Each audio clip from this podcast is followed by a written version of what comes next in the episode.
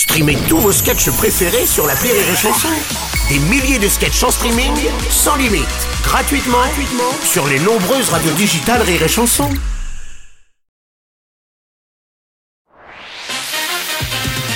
Rire et Chanson, une heure de rire avec Old Love. Le billet de Monsieur D. Eh bien, eh bien, écoutez, oui, moi je suis Monsieur D. Hein, donc, euh, quand le groupe s'appelait encore Old Olaf et Monsieur D, donc hein, on l'a dit tout à l'heure, un album ensemble, l'album de la maturité, euh, selon les critiques, le plus bel album de tous les temps, avec peut-être l'album blanc des Beatles. Euh, bon, ça va faire bientôt 20 ans que je te connais, Old Olaf. Alors bien sûr, aujourd'hui, bon, il joue dans toute la France, il a sa chronique sur Rire et Chanson, mais ça n'a pas toujours été facile. Hein, déjà réussir avec un nom pareil, euh, Oldelaf, hein, euh, tu l'expliquais tout à l'heure, hein, euh, Olivier, Delaf de la Fosse. bon, heureusement que tu t'es pas appelé Antoine Foireton.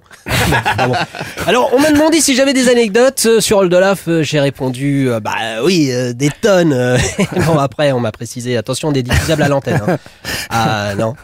Bah si, si, bon, j'ai quand même des choses à raconter. Bon, alors, Oldelaf, euh, c'est un artiste qui aime autant la musique que la bouffe, ça vous l'aurez compris. Bah là, je peux vous dire qu'il adore la musique. euh, bon, j'ai quitté le groupe en 2008, bon, pour des raisons personnelles, euh, mais surtout d'hygiène et de sécurité.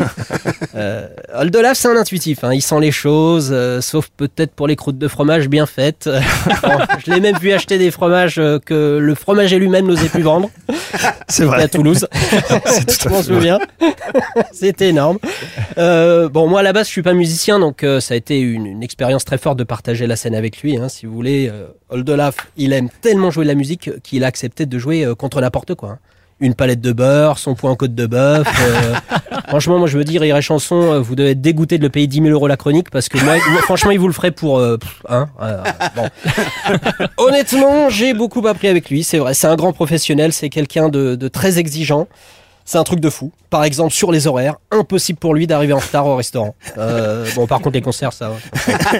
Euh, il faut savoir également, euh, ça c'est très sérieux et il faut le prendre en compte. Il est allergique à l'ail, mais pas qu'à l'ail, hein, à l'eau minérale, aux carottes vapeur, au yaourt 0%. Oldelaf en tant que musicien, euh, c'est quelqu'un qui est dans la précision du geste. Ça, tout le monde le sait euh, dans la profession. Il manque jamais non plus de précision pour renverser un verre ou une bouteille à table. si on devait retenir sa plus grande qualité, sa générosité, bien sûr. C'est quelqu'un de très très généreux. Il adore échanger avec d'autres artistes sur scène, partager sa musique. Euh. Par contre, bon, on en a parlé tout à l'heure, tu lui piques une frite dans son assiette, t'es mort. Hein. Au final, Oldelaf, c'est un ami fidèle.